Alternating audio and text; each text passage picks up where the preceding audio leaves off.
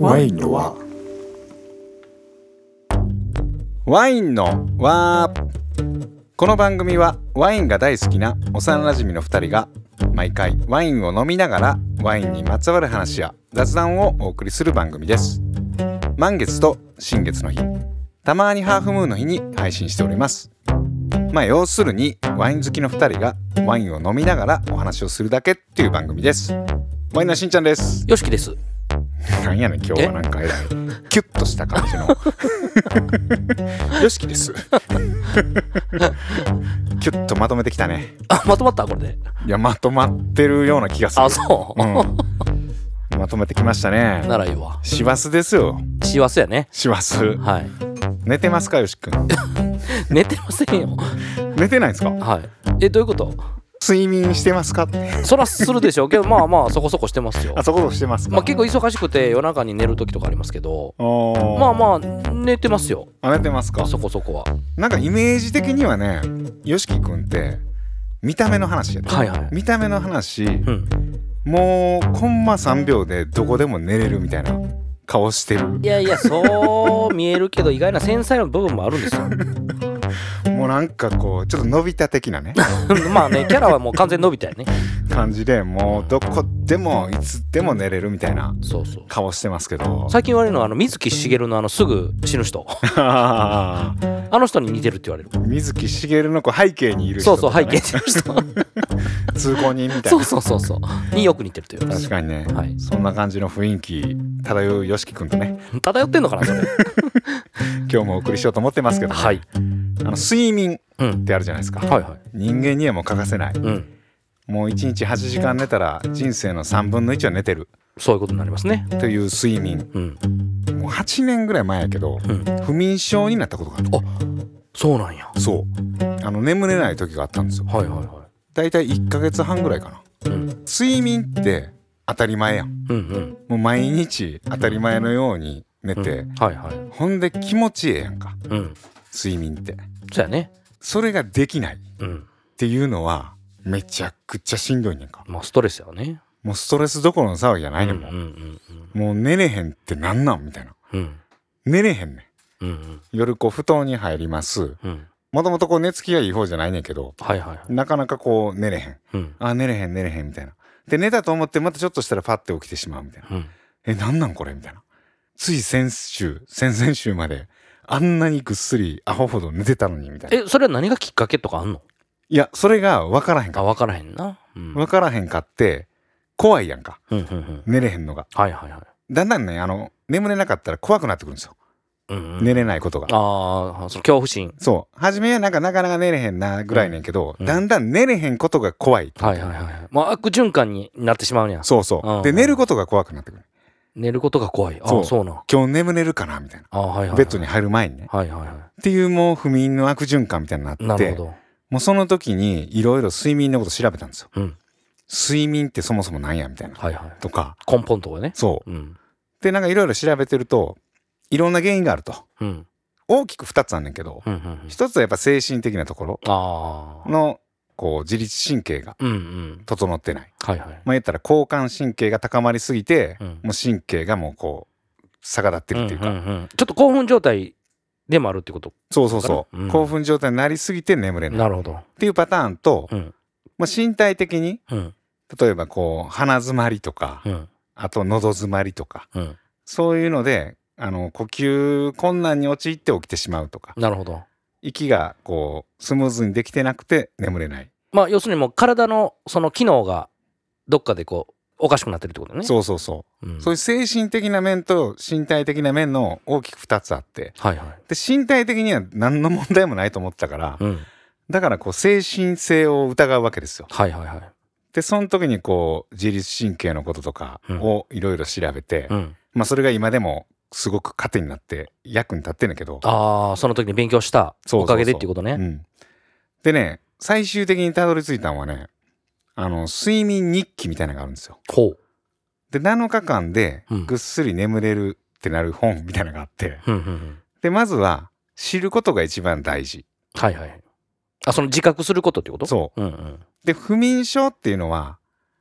自分の意識の中で眠れてないことじゃなくて私生活にうん影響が出るぐらいな症状、うんうんうんうん言っても昼間にも寝落ちしてしまうとあかあはいはいはい朝も起きれずにこう仕事行けへんとかうんそれぐらいの状況じゃないと不眠症とは診断されへんらしい、なるほど寝れてないイコール不眠症ではないねああ僕たまにねあの仕事中ちょっとシエスタするんですけどうん下手したら4時間ぐらい寝てしまう とそれは多分ね睡眠のリズムがおかしいだけの話だねけどね寝れるんですようんでもそれがねよし君が今自営業やからそうやけど、うんうん普通の会社の状態でなんか寝たらあかん時に寝てしまうああはいはいとかなるとうん不眠症や、なるほどまあ不眠症って言ったらそういうもんやね、うんうん寝れてないことじゃなくて、うん寝れてないことによって私生活に、えー悪い影響が出ることうんイコールこう不眠症らしいねなるほどだから寝れないことがその症状じゃなくて寝れないことによって起こる症状が不眠症ってことそう、うん寝れないことによって起こる私生活に悪影響をはいはいはい及ぼすこなるとが不眠症ほどうんうんでこう睡眠日記をつけるとね、うん意外に寝てるんですようんうんうんうん寝れてないと思ってるだけでそうそうそう、んんうんベッドに入ったんが12時ぐらいうんでそっから眠りについたんが例えば1時半、うんうんうんでそっから4時半ぐらいに1回フラッと起きたうんそっから1時間ぐらいまた寝てないけどそっからまた1時間ぐらい寝ただから合計45時間寝てるみたいうな、んうんうん分けて分けてそうまあ結局はその時間を記録してこう見つめ直すみたいな感じながらそうそうまあ自覚するってことねはいはいはいどれだけ自分が寝てないか、うんうんうんどれだけ自分が寝てるか、はいはいあの大事なのは眠りについてからの3時間から4時間うーんあいわゆるそのレム睡眠っていうやつではないあレム睡眠ですねうんうんレム睡眠の中にさらに深睡眠って深い睡眠があって、うんそれがねだいたいレム睡眠の中に1回2回ぐらいやってくるらしいねんだけほどうほうほそれが初めの34時間ううんでも睡眠の80%をもう取れるわけやそほうで要はその34時間寝てたううら、んまあ80%ぐらい OK なるほど8時間寝れへんけど4時間ぐらい初めにグッと寝てうんでそっからうつろうつろやったらもう OK、睡眠の量じゃなくて質っていうことやねうそううん睡眠はね完全に質なんですよなるほどで年齢とともにだんだんこう量も取れなくなうる、んうん短くなるよねうん最終的に僕の解決は、はいちょうど春先やったんですよそうんれ、うんうん不眠症やった時がねそうんうで花粉症の薬とか飲んだら結構寝れてんほうでそれはあ花粉症って絶対眠たい眠たくなる要素が入ってるからうんうん睡眠薬的にこう寝れてんのかなみたいなは感じに思っててんけど、あうん 後々気づいてんけど鼻がつ まんねんうん言ってたツンツン言ってたもんね言ってたやろうん寝てる時に鼻がギュッて詰まってうんでいきなり口呼吸になんねんかだかああらその時息がこうできひんわけようんうんでファッて起きてしま喉カラッカラになるやつねううんうんでその時に鼻詰まりやって思ってたらまあなんか薬飲んだりとかこう点鼻薬したら寝れんねんけど、はいはいはいあなんか起きてしもうたうんなんかまた起きてしもうたみたいな感じに思ってたからうん気づかへんかったけどだから原因を知ってなかったってこと。そううん、原因知ってからはなんじゃそら思ったけどねああ、そういうことなんやね。 やっぱりその解明することが一番重要ということや。そあうだからねやっぱ分からないってことが一番不安あ、でなるほどう。んでそっから鼻ってことになって、うんまあ点鼻薬とか使ったらもうぐっすり寝れるようになって、ああ、解消されたわうんけだや。から同時に精神もね落ち着くからうんうんうんうん。だから全てが解放に向かっていったわけや。うんあだからなんかね不眠だけに関わらずなんか不安なこととかあうんなんかこうそういう状況に陥ったらうん分析するのっていいと思うーん。ちょっと冷静になっう。て。そうん。うで今どういう状況かとかはい紙に書いたりとか、うんうん。で分析して分かれば結構それでいろんな問題が解決していく。なるほど。で分からないことを分かる状態にしていくみたいなね。っうんうんうん。ていうところでね最近あの睡眠にうん。悩まされてるはい。この方に登場していただきましょうかね。はい、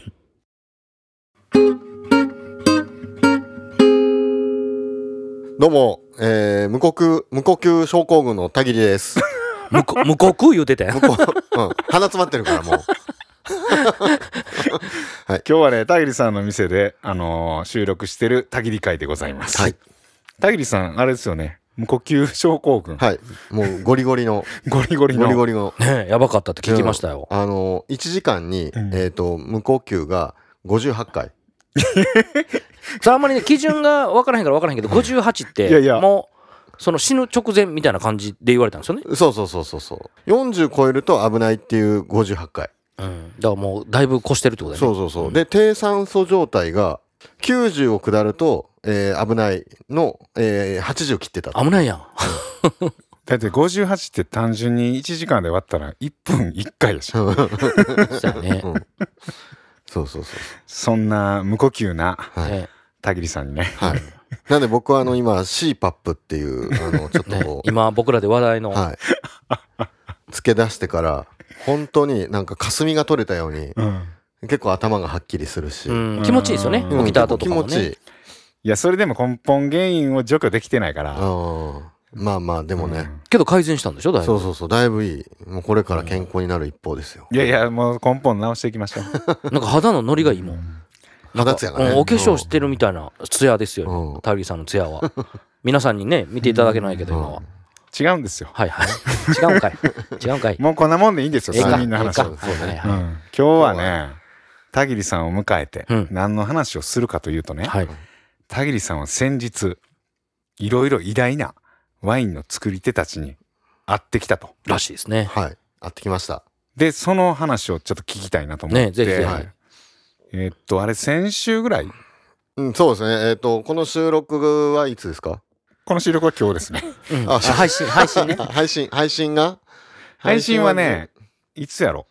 まあ11月の、うんえー、28日にうんつくばのダダ商店ダダ食堂うんに行ってきましてそこはあのーイタリアワインのインポーターのビナイオータの、まあ、拠点でもあってうんビナイオッティマーナっていうイベントがあるんですけども、まあ、昔は本当に大きな会場で作り手30組とか30ワイナリーとかうドーンと集まったんですけど、うんまあ、今回はもうちょっと規模を縮小して、うんえー28日の会には5生産者うん5ワイナリうー、うんんもうでも僕らはもう本当にもう愛してやまない作り手の、スーパースターですスねーパースタうーんそうお客さんは何人ぐらいいるお客さんはでも多分ねまあなんだろうそのどこまでがお客さんでっていうのがちょっと見え隠れするから、うんそのスタッフさんもいるし、うん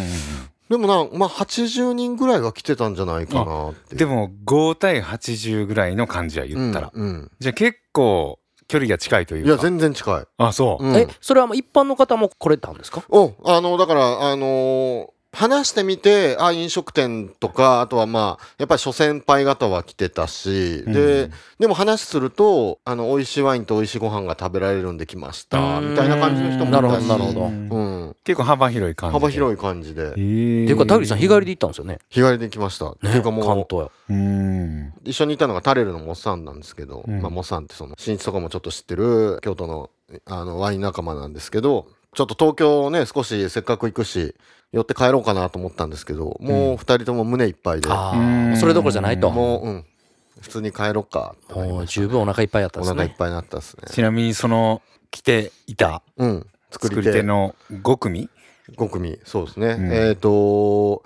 ジュラル・シュレールで働いてて独立されたジュラのドメーヌ・ミロワールの、えー、鏡さんドメール・ミノワールの鏡さん、はい、鏡さんそれ日本人の方ですよ日ね本人の方ですあ日本人やけどフランスでワインを作ってる、はおヨシキは知ってるもんねはいもちろんもちろん、ねーうはい、んなんか僕も写真でしか見てなかったんですけど、うんすっ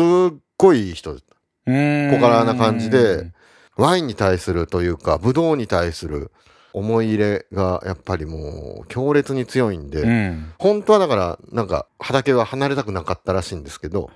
ああその時期でもねこの時期でもう、ん、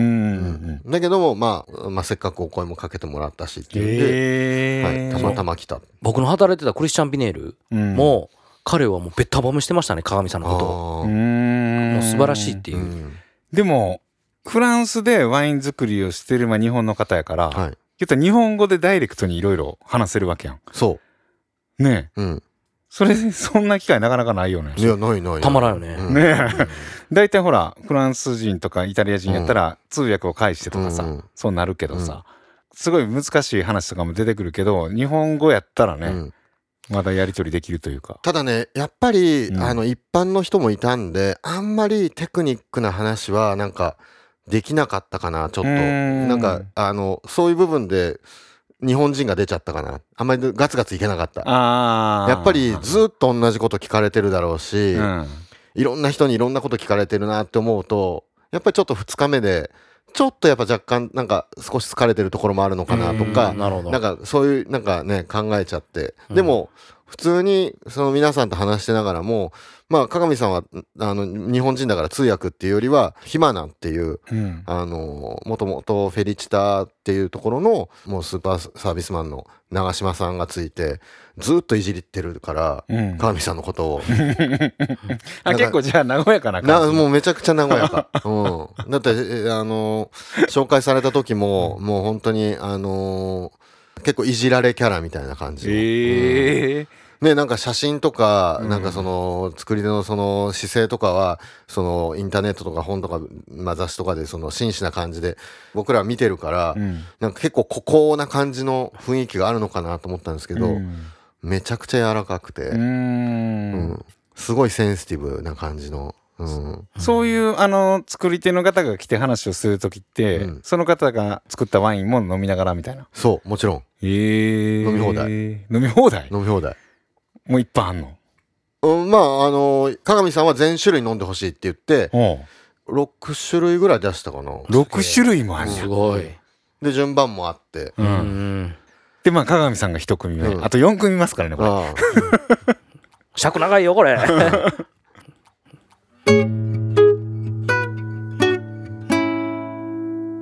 加見さんの隣のブースでパオロ・ボートビベッツっていう振り売りの作り手パウロ・ボートピエッツ。ボトビベッツ、ボトピエッツ。はい、でパオロは本当に行く前からちょっと聞きたいことがあってうん。あのつい先日その行く前にその太田さんのインスタの、えー投稿でうん。オリジーネっていう彼のワインの13年うん。開けた時に色がちょっと自分の認識と違ったとうん。あれこの間飲んだ時には結構綺麗な黄緑色うん。をしてたのに、結構なオレンジうん。もう本当に茶色に近いあれこんなに色進んでんのおかしいなと思ってその箱を開けたらうん。透かしてみるとなんかどれもこれも違うとうん。同じ年に取れたそう同じボトルが全然色が違う。実際やっぱその色違いを開けてみると3種類ぐらいあるとうん。で飲み比べてもやっぱ味も違うしその酸化的要素でもないからその樽から移した上積みだったり底の方だったりとかコルクのロットだったりっていうことよりも瓶ごとの差で生まれた過渡期をたまたま見たと。うん。でパウロ自身もまあそれは認識としてあったみたいでうん。合うし直接聞いてみようと思ってうん。ちょっとパウロに直接僕はちょっと質問したいんですって通訳さんを介してうん。聞いてもらったら。タギさんなんて質問したんですか同じ、えーヴィンテージで箱から開けた、まあ、3種類ぐらい色が違うそれぞれっていうのはどうして起こるのかっていうテクニック的ななものをちょっと聞きたかったんだけども、うんパウロから戻ってきた答えが、うん樽からボトルに移すことによってボトルの人生がそれぞれ始まるんだって樽からボトル、まあ、瓶詰めすると瓶ころから詰めしてからは、うんあのーボトルごとの人生が始まるんだうん面白いだろ、うんうん、もうそれ言われたら、うんははい実家にだからどうして違うって、い、うん、そんなもん人それぞれの人生が違うようにそうそうそうボトルごとも違って当たり前なんだよと。うんかっこよすぎて。うんこれイタ手イ間をタリアンジっぽいですよねいやそううそうそうそうもうあーなんだろうなあの太田さんもやっぱその三つ子が生まれても声変わりの時期が違ったりとか、うん伸びる身長が違ったりとか、うんうんそれぞれやっぱ成長の度合いが違うのと一緒で、うんまあ、たまたまそういう過渡期を迎えたと、うんででまあ、そこにたまたま自分たちが出くわしたと、うん田切さんあれですよねえなんかそういう比べるの好きよねうん、好 きい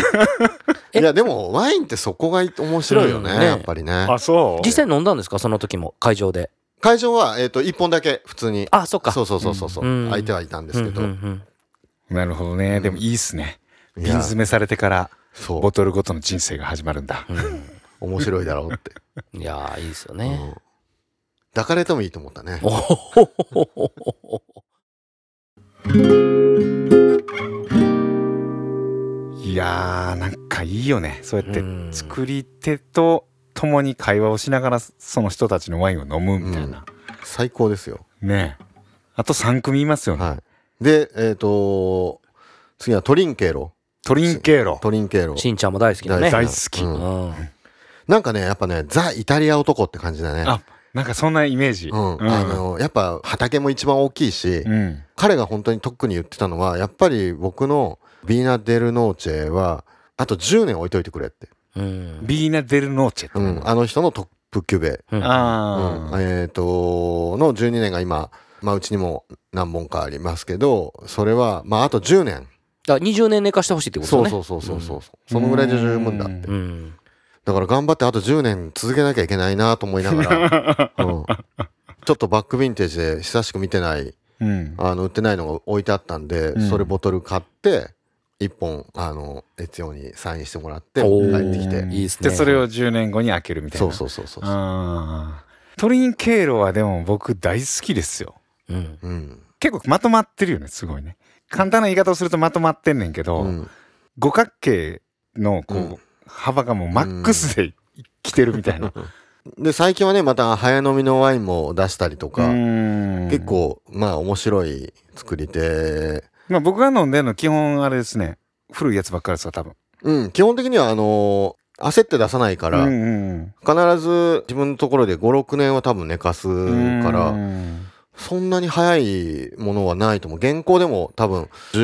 1718ぐらいじゃないかな56年ぐらいはうん置いて、そうそうそうそうそうそうでもいいっすよねあの人って美味しいワイン以外うん出さないんでしょ、うん出さない自分が美味しくないと思ったやつはそうそうそうそうそなんかお酢にしたりするみたいなううんだからその前もちょっと多分話したけどみんなが今飲んでるアユとビアンコっていうのはもともとそのビーナ・デル・ノーチェを捨てるつもりで置いといたのをたまたま太田さんが見つけてアユとロッソっていうのを2005年のやつうんが出たのがきっかけで、まあ、同じような感じで作った白ワインが今出回ってるだけでうんもともとはロッソ始まりあゆとは、うんでその流れでゆずきとかゆうきとかねある感じかなそうですよねだからなんか、出回ってるやつ全部美味しいあ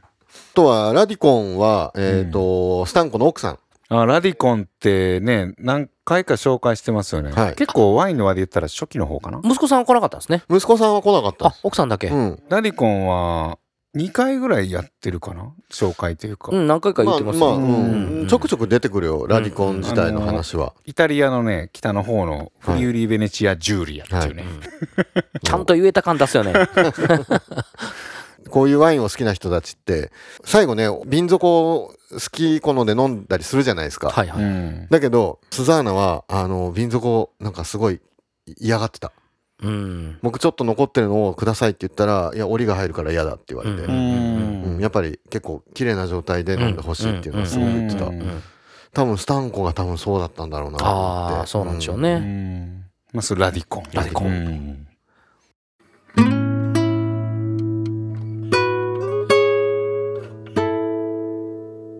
でいよいよこのね最後のパーネビーノですね僕がもう愛してやまない愛してやまない。はい愛してやまないパーレミーノ、じゃはいあその話をする前に、は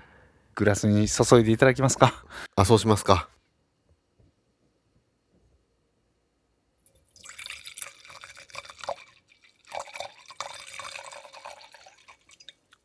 おーなんかなんか結構濃厚な感じのね、赤ワインですねなんかもういつも以上に田栗さんが慎重についてるからもう。パーネビーノ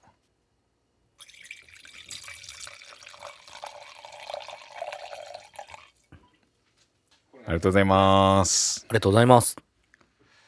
あ結構濃厚な感じのね見た目はあの濃い赤っていうかもういわゆるもうルビー的な色してますけど香りもいいでしょ香りもいいねこれこれ開けて5日目あ本当うん、うん、なんかこうんう、うんうん凝縮した香りですよね、こうれ。ん、詰まったというか。あーなんかね多分今一番いいかもしれないうん。こう異国な感じがするわ異国のちょっとゴージャスなイメージがあるうん。これ南ですよね。えっ、とねいやサルデーニャだからあのトスカーナの右側沖合1 0キロぐらいのところの島うーんなんかそんな感じ青い海が見えて白い建物があって、ちょっと小高い丘の上に立ってる家みた いな雰囲気あんまそういう感じではないけどねサルデーニャ多分行ったことないけどでも結構、まあ、島だから勾配は多少あるし、ただきます、いただきます。その時パーネビーの奥さんも息子さんも来ててあの息子さんがこのエチケットを書いてうまっストーム・ビンディ・ビンディっていうベンディ・ベンディストーム・ベンティ・ベンティうーんこれはうまいわいやストームベンディベンディどういう意味なこれだからあのーすごい雨が多かったり、うん暑かったりって結構その気温がすごい不安定な20年のサルデーニャでむちゃくちゃ熟しちゃったカンノナウンを使ったんですよ、うん。飲み口が甘いのはあのだからこれ完熟感ですよね。そうそうそう、うんアルコール度数が多分ね17ぐらいまで上がったんだけども、そうするとちょっとワインとしては甘みだけが先に残ってしまってタンニンとか、うんえーまあ、そういうのが弱いだからカノナウン70%に対して30%のカニュラーニってへいえう、聞いたことないうんあの多分フランスのカリニャンがサルデーニャでなまったのがカニュラーニへえ。だと思うんですよ、多分あ、まあ確かにね、ニュアンスは似てますもんうねんそうそうそう。そううん。でそれを混ぜることによってうんうんバランスがすごくよくって、まあ少しちょっとジューシーになるそとういうそね。うそうでタンニンも程ようんうんくうんうんっていう、いやでもこのねエチケットが言ったらこう木の根っこにも見えるし雷にも見えるようなこう、うんうんうんビシッとしたこうう、んエチケットなんやけど、うんそんな感じで飲んだ瞬間に舌にバンとくんねうんん力強い、ああーの結構もう果実爆弾的な感じですね。そあーー力強い雷が落ちたみたいな感じで舌にバッてでそれがまとわりついてじわーっうんと地面に広がっていくように、うん舌から体の中に取り込まれていくみたいな、やっぱうまいワインを飲んだ時の新一の饒舌さはすごい な、そう。けど、あとアルコールの高さも伴って、うんなんかすごいこう、うんなんちゅうの、余韻うもん、うんすごいこう、そうさーっとこう、だからドーンっていう勢いで、例えば雷とか大雨って降るやん、うんうんでも地面に入るとそれがじわーっと広がっていくわけや、うんん、それが体中に見た体が地面みたいなうん感じ、うん乗ってるねー。でちょっとやっぱ 日日を置いたせいか少し甘さがそこまで感じないだから開けたてもうちょっとあ、甘もいっとあったんですね。うんへこれは美味しいですわねあーでこの肩に合ってきたわけやねもうね俺本当にまあ今もちょっとねうるっときちゃうんだけど うん土曜日のインスタライブの時点でずっとそれ聞きながら涙がこぼれててで会った時もねもう泣けてきちゃってうえんどういうこと土曜日にインスタライブやったそう別のビナイオ・ティマーナのアカウントでインスタライブを見てて話話を聞いててもうその話を聞いてるだけでもう幸せすぎて、うんまあ、今も本当うるうるするんだけどでもあったんよねその人会ったらね泣けてきたね本当ににえ。もう今も泣いてるんじゃん。うんなんか今も泣いてるわ。 そうそうそうそうほんま泣いてるし。え田口さん泣いてるや んほんまに泣いてるやんどんだけピュアなんですいかやいやいやびっくりした、今、涙が。いやだからねいや本当にねこの人の なんだろう一応オフィシャルでは、んえっ、と山火事にあったりとか、うんちょっとそういうすごい大変な時期を過ごしたっていうふうに言われてんだけど、うんやっぱりサルデーニャの田舎で、うん島でこいつ日本人とうまいことやって金儲けたってひがみでうん畑燃やされたりとか、えそうそうそうそう嫌がらせにあったりとかして、うんで彼もちょっと僕が好きになったきっかけのペッチョっていう前も多分ちょっとは軽く話したかもしれないんですけどうん乳酸菌が爆発しちゃってうん。これは本当にワインとしてダメだだけど、まあ、リリースしたでその時も瓶には鬱だとか怒りとか悲しみとかすごいこうネガティブな言葉がずっと並べてあってうん出したワインがあってうんでもそれが多分ワインを飲んでる人からすると本当に嫌なイメージかもしれないけど僕は初めてそのまだナチュラルワインっていうものにそこまでその入ってなかった時に飲んだ時にこんな飲み物があるんだこんな液体があるんだと思ってすごい感激してうんでそっからやっぱハマってったうんでそれを伝えて彼にでも僕はやっぱりその精神状態がやっぱり良くないとワインに対してやっぱその僕のが鏡のように映してしまうみたいなあのあの頃あんまりいいワインじゃないんだだけど僕はあなたのワインを飲んで人生が変わりましたっていう話をしたらめちゃくちゃ喜んでくれて、うんそうそうそうでだからなんかまあね、あのー引き合いに出していいか分かんないですけど、あの、加賀美さんもね、セミナーで話してる時に、その昔を思い出したら、ちょっとこう声詰まらせて、うんうるっときてて、で、あと、ジュラールの話とかもする時も、はいはいはやっぱりね、ちょっと最近、ジュラールもね亡くなられたりとかして、ねお父さんね亡くなそらうれたそうそう、だからなんか、そう、ちょっと重なって、うん加賀美さんにはちょっと親近感を覚えたりとあかー、勝手にしてたんですけど、んそうそうそう。で、でパーネビーノ自体はそれで、何を落としたんだっけな。ちょっと待って。でね、その涙を、たぎりの涙限りの涙を拭いてから、えーそう。 だから、で今では本当にうん周りとのすごい共存も、すごく調和も取れてるみたいで、だだから近所の畑を借りて自分が管理したらおあのすることもできるけどもそれだとあの面白くないからやっぱりそのみんなで同じ方向に向かっていきたいから近所の人たちにこういう風に作ったらワイン買うしなんかそのテロワールっていうよりもやっぱサルデーニアの全体で面白く周りをだ抱え込んでワインブドウを作っていった方が面白いって考えて、りであの自分の持ってるいろいろテクニックを周りに教えてで作ってもらったブドウでワインボトリングしたりしてすごくこう周りを巻き込んですごい面白いことをしてる人たちまあ結構こう引っ張ってってるそうそうそうそう感じになってるうんうんそんなパーネビーノさんに会ってきたね会ってきた 初来日だったしねあうんそうなんや。そうそうそうへそうだから本当に嬉しかった結構話せたのあだからその思いは伝えただからなんかうん僕はパーネビーノに関してはもうとにかく感謝だけ伝えたくて、うんうんあのあなたのワインが僕の人生を変えてくれたって言って、うん本当にありががとうしかないんでこれからも頑張ってくださいっていう、あそうそううんーおいくつぐらいの方なんですかいや多分ね60手前ぐらいかなあおうん、でもその人の作ったねワインをこうやって飲めてるわけようんねいやこれうまいわいや、しかもめちゃめちゃ美味しいね、これ。ねうえん。これはうまいいやそんなたぎりさんのねはいスターたちにい会っやたそうですね今日はだからちょっと師走に向けて営業はちょっとワインはちょっと熱くなってますねなんか気持ちが高ぶりますよね、やっぱり、ね。高ぶってますはいうん。 YOSHIKI の F1 ぐらいうん、僕の F1 負けないです からね。もうね、その美しい涙を見れました、僕は。なんか泣くタイミングちょっとあれやったけどね タイミングって、いや、その、測ってへん から。いやなんかこうあの、あもなうたちょっとさああなたみたいにそんなな、そんなね、なんかそういう汚い心じゃないですかなんかいきなりパってきたからら。違う違うほ。んまはもうちょっとこううわって盛り上がってきて言葉に詰まってうっみたいなタイミングが良かったけどなんか急にねもうお前、しばかれ ろ。いっぺん。いっ急ぺんにしば泣いかれたろか。らほらもう一回ほら取り直そうかうわめっちゃしばきたいわ。テイク2 しばきた涙いの。テイク2そんなん嫌や。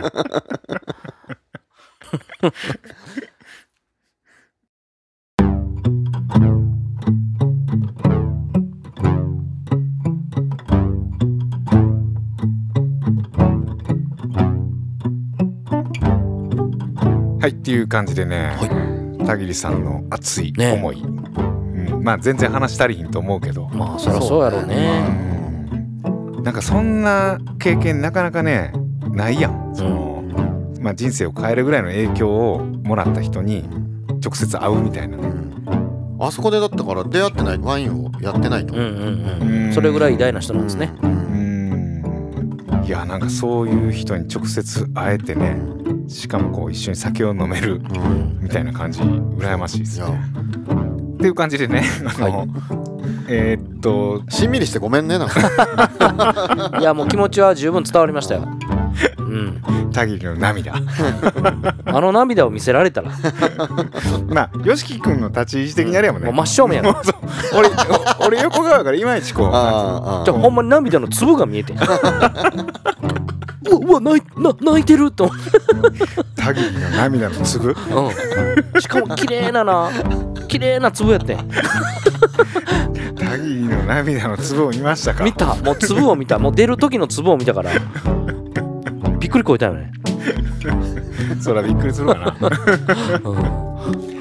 ん、いやーこれねあのー撮ってんのが12月の頭もします幸せなやつねで先週かなあれ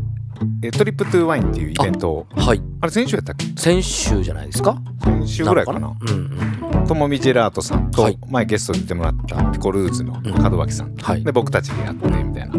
でジェラート食べました僕食いやー食べましたよべました美味しかった美味しかったよねあんな感じなんやうんまあトモミジェラートさんがそうなんかもしれんけど、うんうんうんこう砂糖的な甘さじゃないそうやねアイスっていうよりも素材のそうんうすっごいあっさりしててうんあれやったらまあ23個食べてもそうやね全然いけるわみたいなそうそうで今までそのワインとジェラートのペアリングうんって僕はすごく懐疑的やったんですようんでまあ門脇さんからいろいろこう聞いてうん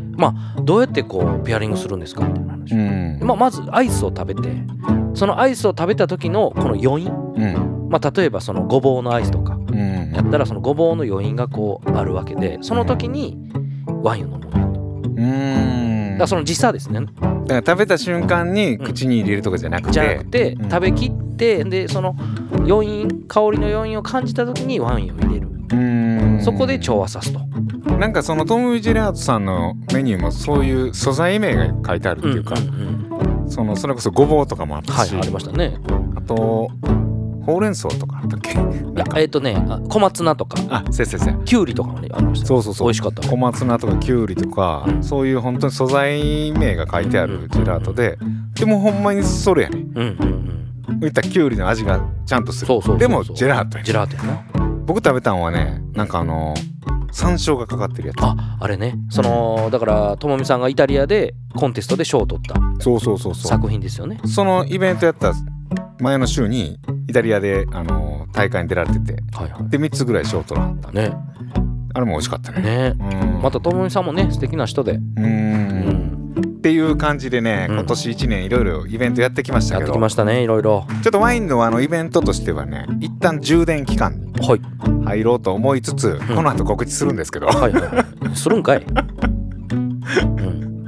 まあ、ちょっとこう今年いろいろやったんでもうちょっとこう一旦充電しつつ、はいアイデア練ってなんかさらに面白いうんことを生み出していけたらなってういうんうんちょっと今煮詰める期間ってことね煮詰める期間ではいちょっと忘年会もやめとこうかなみたいな、うんうんうんちょっと気が変わりましたね気が変わったというかまあそうやね、うんううんん、前やるって言ってたかうんまあ言って た言ってた言ってた言ってたいやこれさらなる面白いことをねね考えるたすめるためにね、うん一旦ちょっと、いいと思います、うんうんあのいろいろやってきてこうポッドキャストじゃないですかこれワインはいはもあっいて、はい、でポッドキャストのつもりやったけどいろんなイベントができてうん、でそれこそ「ワインの輪」っていう名前の通り輪が生まれてみたはいいなはい、感じで、まあ、オンラインオフライン関わらずいろいろやってきたけど、んなんかそれでいろんな可能性をもっと感じてじゃあもうちょっと考えてこうなんかできたらさらに面白いことできんちゃうかみたいな今までこう行き当たりばったりその場その場でまあとりあえずやってみようそうそうそねうそそうう、いう感覚や,、ね、やってきたけどとりあえずやってみようもおもろいねんけど、まあ、それはそれでやりたいうんけどなんかちょっと考えて作り込んだイベントみたいなのもできたらいいなと思って、はいうん、そういうのね来年やろうと思うんですけど今から告知しますよはい するんかいするんかい 充電期間と言いはないがらね、どうぞどうぞえーもう決まってるんですよ1本、はいあのーこれワインの輪の主催じゃないんですけど、うんあさっきの話はワインの輪の主催のはい話に主催じゃ、ゃないことのイベントはやるってことね、うんお誘いいただけれまば、あそうですね、うんそれはあの出ます、はいはいあの自分たちで作り上げていくもんはちょっとうん考えようっていう話で、えー来年の話なんですけど、えー、と来年の3月のうん4日はいの土曜日に、えー、とポッドキャストフリークスっていうね、ポッドキャストのイベントがあるんですよはいはいはい大阪であるんですよね、うん大阪の難波のファンスペースダイナーっていうところで、はいこのイベントがあってうんですごいたくさんのポッドキャスターのたちが出られるたくさん来られるわけですねそうそうそうそうたくさんのこうポッドキャスターが集まるまあ言ったらポッドキャストウィークエンドって東京であったんですけど、はいまあ、あれと全然主催とか出る人は違うんですけどまあそれの関西版みたいななるほど感じのはいイベントが、えーポッドキャストフリークスがうん3月4日に大阪難波であるんですけどこれに僕たちもお声がけいたそうだできすね参加させていただ出るきますことになりましたはいで2部制みたいな感じでこれチケット制なんですようんでチケットが12月の1日から発売されててあもう発売されてるってことやそうそうそうええでねあのワンデーチケットが2500円うんうんでハーフデうーが1500円っていう感じの、あのーイベントではい。でそこでワインをねこう出させてもらうんですけど、はいまあ詳しくは「ポッドキャストフリークスうん。で」あのー検索したら出てくるんよね。そうホームページが出てきてそこにいろいろこう出演者の情報とかはい。そのタイムテーブルとかももう発表されてあ、てそうなんや。えそんで僕たちあのトークでも出るんですよ。え僕行かなくていいんですか渡辺さんも来来ててじゃあ。うん。え行く、うんじゃあ渡辺さんも来て。あれやで、よし君、俺らトークもあんで。あ、そうなん。そえう。ーなんか多分舞台みたいなのがあって、うんそこでトークみたいなのもあんねん。おうーんでよし君出るんですよ、それに。あまあもう適当に喋り ます。でその時は僕はあのワイン続いてますお願いします。たぎりも登場予定なんでね。はい3月4日、はぜひ皆さん、開けといてください。はいで、あのチケットはもう発売してるんで、これ多分ね、あの、野外とかじゃないんで、人数の兼ね合いもあると思うんで、うん。ぜひ、お早めにそうですね。あ、屋内なんや。いやない屋内屋内。屋内あ屋内いやない屋内なんや。多分ねああのー建物めっちゃおしゃれでひょっとしたら前とかもちょっと使えるんかもしれんけどあーなるほどね。なんか多分基本的には屋内なんかななんか一棟その館を貸し切ってるみたいなおへおーでかいですねじゃあそう結構大きい会場やと思うんうんうなんでなるほど。ぜひあの、はいチェックしてください楽しみですね。はいっていう感じでね、はいあと3回ぐらいかなうん。ワインの輪は今年もね。今年もはい。早いな早いですね。うんっていう感じのどんな1年やったかどうかは、うんもう少し年末にそうですね。振り返りつつもね、年末は年末でまたスペシャルなう回をね、ん。まだまだありますからね。。そううん。う企画してるんで、はい。ぜひあのお楽しみにしてください、僕はじゃあこれが最後ですね今年はそうですそうねですね。はい2022。年末なんで皆さん良いお年をということで、はそうですね。い、一もう旦僕ははい。僕はね、はい、いやもうそうでしょ、ね、まあそうそうそらそうです。そうか、は涙で幕を飾りましたか ら。素敵な。い良いお年をはい、っていうところで、えーっと、ワインの輪ではお便りを募集しております。ワインの輪と検索していただくと、ワインの輪のホームページがありますので、そちらにお便りフォームがあります。そちらから何でもいいのでお送りください。はい。それではよし君。。はい何かありますかえーワインは 雫。どうですか。いやー、変化球できましたうん、い。やもう涙でくると思ったでし ょそうはさせませんそうはさせませんいや確かに思った思ったちょっと迷ったよ、今みんな身構えた。うん思 った思ったけどもやめた、うん、雫に変えました、はい、うワインは涙できたら来たでね。んそれはおもろかったけどあおもな。ろか ったどっちで行こうか思ったけどまあまあまああ雫で行きましたねうん今振られた時に溜めたもんねちょっと横向いてね静か涙か。みたいな。そうなんですよちょっとねっはてい、いう感じで、うんえー次回は満月か新月かハーフムーンにお送りしたいと思いますぜひお聞きくださいそれで皆さんごきげんようごきげんようごきげんよう